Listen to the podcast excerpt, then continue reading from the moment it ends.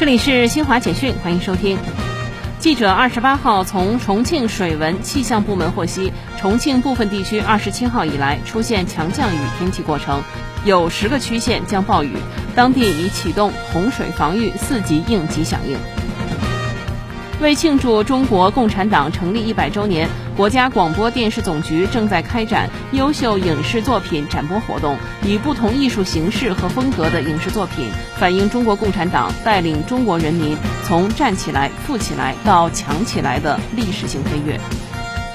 法国大区议会和省议会选举二十七号举行第二轮投票。初步投票结果显示，在法国本土，所有参选的现任大区议会主席均获得连任，但法国总统马克龙所在的执政党共和国前进党表现不佳。